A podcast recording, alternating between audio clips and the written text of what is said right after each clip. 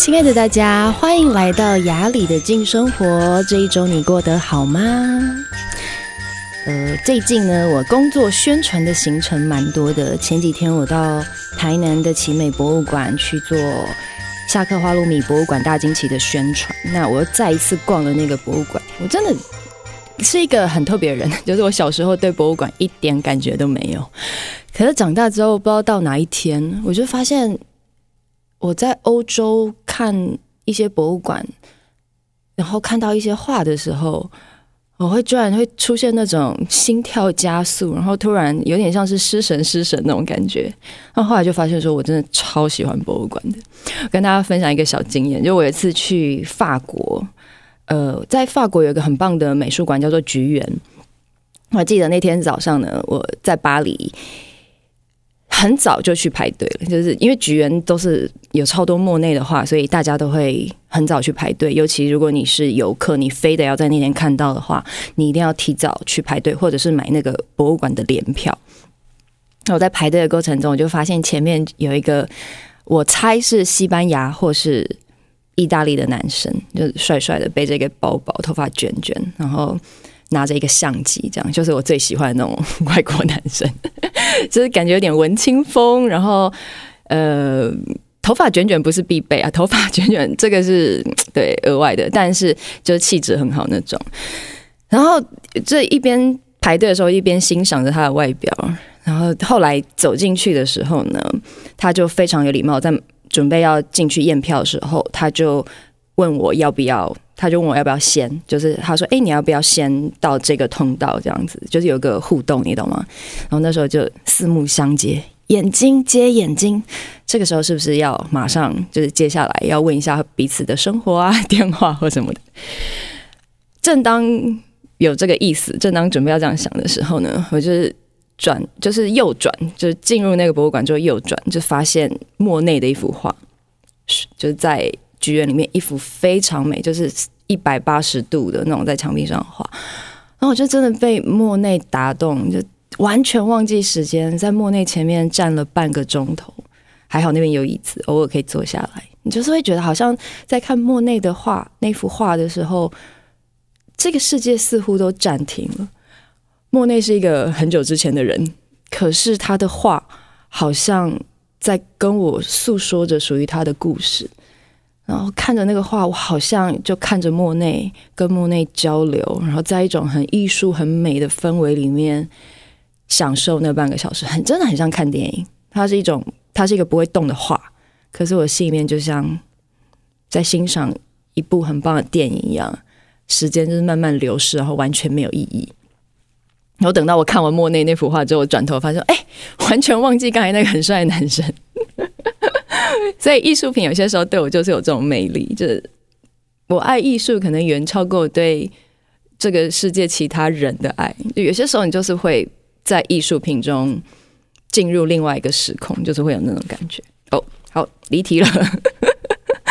今天要说的事情是，呃，你是讨好型人格吗？讨好。我知道很多人对于“讨好”这个字都是感觉比较负面的，你会觉得说，好像 一个很爱讨好的人啊，他是不是就不真诚，或者是讨好的人，可能大家会觉得他没有力量什么的。我不知道大家是怎么看待“讨好”这两个字。我也相信很多人在生活中觉得讨好是一个生存很重要的法则。我自己是这样，就是我小时候呢是一个非常敏感的人。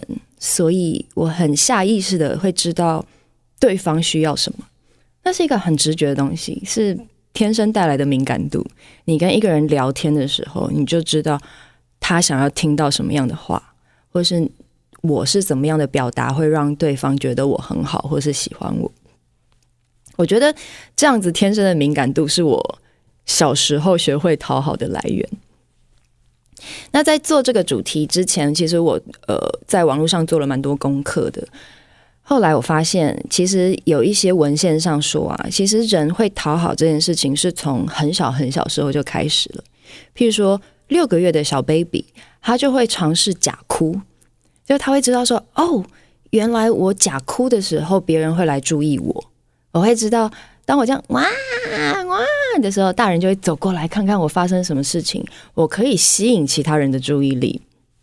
然后 baby 在十个月的时候，他就知道要怎么样假笑，就是可能我不是真的发自内心觉得想笑，可是我就尝试用笑的方式可以吸引动物，呃呃，吸引人，就是吸引爸爸妈妈或是吸引其他人的注意力，觉得我很棒，给我鼓鼓掌、拍手这样子。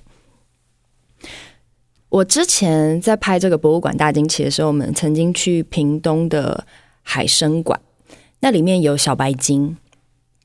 我们在拍小白鲸的时候呢，那个饲育员跟我们说，小白鲸很特别，它自从被圈养之后，养在这个博物馆，就养在水水族馆里面之后，他发现，当我跟人互动的时候，如果我做一些比较惊讶的反应，或是比较夸张的反应，人就是会这样往后。往后吓一跳。譬如说我我看到小白鲸的时候，我们不是会在那个玻璃前面看它吗？它有时候游过来，然后它就会突然像用它的嘴巴的这个下颚很用力的张开，像是吓你这样子。它会发那种啊这样子的表情，或者是这样子的动作。然后看的人呢，会有一点像突然被吓到。我们就是会有那种哦这样子的反应。然后小白鲸它就发现说哦。原来我做这样子的动作，人类是会有反应的，所以后来慢慢的，他就会在他在展示的过程中，或是在那个展示箱就是游泳的过程中，他会不定期的对人做出这样子的动作，他就哇这样，然后那个时候我们在节目中我们有拍到，饲养员跟我说，其实，在很多欧洲的水族馆，或是在他们的。动物文献中曾经有这样的记载，这个是在圈养的过程中，他们自然而然发展出来的概念。所以，连不只是小 baby，连动物都有这样子的学习，更不要说是长大成人了。就是成人的世界中，我们有更多更复杂的我们社会上的需求。我们跟不同的人相处的时候，我们有需要表达自己，或是我们需要。得到某一些东西，得到某一些关注，或是得到某一些让别人感觉我们是好的这样子的需求，所以讨好这件事情，它自然而然的在社会中就发生了。其实有很多，呃，我觉得在长大的过程中，一定又会有人告诉你，你要学习对别人好一点，你要学习会说话，你要知道怎么撒娇。其实我觉得这都是讨好背后的某一种。影子就是别人告诉你，其实讨好在这个社会中是必须的。那我不知道大家是怎么看的。的确，小时候我曾经有以前的经纪人曾经说：“你要学会撒娇一点啊，你讲话都不撒娇，大家就不会觉得你亲近，大家就不会觉得想要给你机会。”不知道大家在那个职场上有没有这样子，就是要稍微讨好一下长官，或是对你的这个同事们要稍微想办法做一些好事，说一些好话，大家才会对你比较好，给你机会。那今天我做这一集，并没有想要为讨好贴上某一种标签，或是说一个绝对的对或是不对。但是我觉得我自己的过程是，当我。意识到自己原来有些时候，我说一些话、做一些事情，不是基于我自己心里面真正的渴望，那么我觉得这个东西是很费力的。慢慢的，我就会觉得好像我自己很主动的觉得，我想要很多的表达是在真心的状况下，所以我慢慢的我就比较意识自己会讨好这件事情，然后慢慢的调整自己。那。说到这里呢，可能有些朋友还是问我说：“诶，我不确定自己是不是讨好的，或是我不确定自什么才是讨好，讨好到底是什么？”这个呢，我也做了一点功课，我稍微查了一下。呃，如果讨好呢，在心理学上的定义是，假如说你有讨好型人格，那么你是总是在取取悦他人，以他人的需要为主，或在别人对自己的期待中。而且呢，你非常的不遗余力，希望能够温暖别人，但是唯独你有可能会忘了自己。然而呢，在这样子的努力之下，往往没有什么太多的效果，换来的大多是忽视，还有比较低的自我认可。讲到这里，不知道大家有没有稍微回想一下自己的生命中的某些经验，或是诶，我有这样子吗？我有一直尝试要温暖别人，可是把自己看得。非常非常的微不足道。那我觉得接下来我再说几个有可能你有讨好型人格的这样子的标准，譬如说，有没有可能对你来说，生活中每一个人都喜欢我这件事情是很重要的？可以稍微回想一下，对，我是不是喜欢当一个很受欢迎的，然后大家对我非常非常认可、非常非常喜欢那样的人？我这样子的需求高不高？我是一定要大家喜欢我吗？还是我可以接受？对，有一些人他跟我的性格有一点差异，那么我可以接受他对我保持距离，或是我们彼此不喜欢。我不知道大家可不可以这样子。但如果你是一个讨好型的人格，对于有人不喜欢你这件事情，是会非常非常感冒的。你心里会一直会有一个东西卡在心里面，就是会觉得，对，我在想。他到底希希望我怎么样，他才会真的喜欢我？我觉得这个是在我们社会上很容易造成的某一种压力。我一定要是受欢迎的，我好像才有意义跟价值。然后呢，还有一个是，呃，如果你心里面觉得我对别人好，为别人付出，我才能够被接纳。如果是这样子的话，如果你内在有这个设定。就是我对别人一定要接纳我这件事情很重要，然后我要想办法融入这个社群，我要对对方好，然后我很受不了在那个整个群体中感觉孤立，或者是呃跟大家没有话聊那样子的感觉，你可能有讨好型人格。然后再来是，如果你在工作中或是在人际关系中，你跟对方有一些不合，你们的意见想法不同。或者是你们看事情角度不同，你有没有办法能够很自在的表达？或是在面对这样子的呃人际关系的矛盾的时候，你会很倾向的避免冲突，或是你会下意识的以别人的意见为主，然后我先不表达自己的意见。如果是这样子的话，你也有可能有一些讨好的状态。然后接下来是，如果你觉得。我把他人的需求摆在第一位，如果不这样子的话，我就是一个自私的人，大家就不再喜欢我。如果是这样子的话，要稍微注意一下，你可能也有讨好型人格。好，刚才说的这个几个点，大家可以稍微回想一下。当你进入你的办公室、职场，或者是你在家里面，你是处在讨好的状态吗？你会很担心说出真话，或是我认为的。对某些事情的看法，别人会不接纳你，或是别人说：“哎，哪有啊？你怎么这样讲啊？你好奇怪，你是不是可以接受这样子的呃不认同呢？还是别人的认同对你来说很重要？因为这个跟我们接下去要讨论的，我觉得是息息相关的。其实我小时候真的是一个 我觉得超级讨好的人。”我我知道我自己在学校是受欢迎的，可是也因为我知道受欢迎是怎么一回事，所以我又特别敏感嘛。我知道要怎么样才可以赢得大家的喜欢。我很容易当那种团体中的和事佬，就是啊吵架的时候我说：“哎呀没有啦，他不是那个意思啦，啊没有啦，其实我不是这个意思啦。”类似这样，就是很喜欢当那种穿梭在人与人中间的那个。小小的发声筒，可是我其实也知道，有些时候我要表达自己真实的想法的时候，我会需要很大的勇气。我会感觉自己如果要说跟别人不一样的意见的时候，说完了，我会一直看对方的眼睛，寻求对方的认同。嗯，这个是要我非常呃，可能真的很大之后，我才意识到自己会这样子。就是我说出一个我的意见的时候，我会一直盯着对方的眼睛，看对方的眼睛有没有认同我。不知道大家会不会这样？是只有我这样吗？也不至于吧？大家都会吧？对吗？你看我现在就在寻求认同，有没有？就是这种心情，就是你说了一件事情，然后就说，是只有我这样吗？大家都会吧？对不对？就是这样子的态度。其实我的内在，我也在寻求。听众们，在听的朋友们的认同，所以我长大之后，我就是会从这种小小的事情里面发现，哦，原来我这么害怕我是孤立的，我原来我这么害怕，我活在一个孤岛上。原来我这么害怕表达我真实的声音，之后别人觉得他们跟我想的不一样。我不知道大家有没有这样的经验？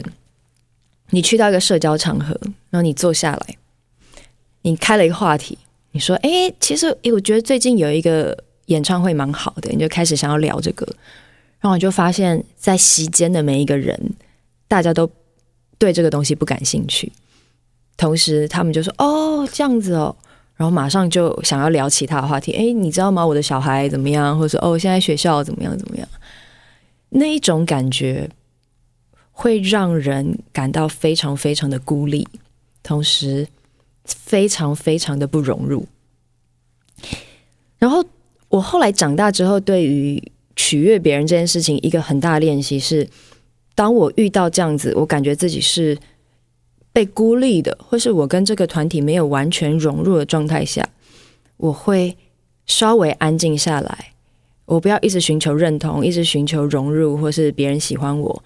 我稍微安静下来，然后再问一下自己：诶，我这样 OK 吗？我 OK 吗？我现在说的，我现在感觉自己是自在的吗？尽管别人不是那么的融入我，或是别人不是那么的看见我，然后我觉得这个对于取悦别人这件事情有非常大的帮助，因为取悦有些时候它会变成一个模式，就你说话你习惯这样说，然后别人要求你做一些事情，你习惯性的答应。可是只要我意识到自己我在那个习惯中，然后我愿意稍微安静下来。给自己一些时间，然后问自己：其实我没有那么难受，我好像在现在这样子的状况里面，我是 OK 的。他真的会大大的帮助自己，不要一直处在那种取悦的节奏里面。那其实后来我也发现，我其其实不是要帮自己说话，真的，我发现会比较容易取悦的人，他内在都是人比较好。同时，他比较善良的那种人，他会把真的就是因因为你就是比较善良，你知道你关心别人的心情，所以你会把别人看得很重要。然后像那样子的人，可能你慢慢的要找到那种善良跟呃做自己中间的界限。那个界限可能就是很单纯的，就是我不要在每一次别人叫我做什么的时候，我都说好。我先照顾自己，我先给自己一些时间。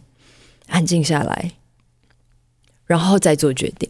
我觉得慢下来，给自己一些空间，这个东西其实就是在照顾自己，就是把取悦别人这件事情稍微放得低一点点，然后把自己的喜好稍微放得高一点点。那呃，为什么后来我会觉得取悦这件事情对我来说没有那么重要？是我发现很喜欢取悦的状态，很喜欢取悦的人。最后心里面都有一丝丝的微微的酸楚，因为取悦这件事情，你想取悦这个取，它是一个动词，可是人很好，它是一个形容词，所以一个很好的人，他可能不是很主动的去抓取，或是主主动的要什么，可是取悦这件事情，它其实是在用力的让别人喜欢你，那么。你很用力的讨好别人的同时，你要求的是一种回报，就是别人可以喜欢我，或是他们觉得我是一个很好相处的人，或者是在你的工作、你的学业、你的职场中得到一些什么。那当你在做这些讨好的过程中没有得到的时候，你可能就会有某一种的心酸，某一种的委屈，觉得好像我为别人做了很多，可是为什么我没有得到什么？然后这样子累积的委屈，会让自己的内在就是慢慢的，哎，我好像找不到我看自己的标准，就是为什么我做这么多，可是这个社会没有给我就是正面评价，给我很多负评，或是不给我评价，把我忽略我，觉得我自己不重要。可是我觉得，其实一个真正开心的人，他真正能够为自己做的，就是创造自己内在世界的评价。你不把取悦别人。别人给评价这件事情看成百分之百重要，你也同时参考评价自己的标准。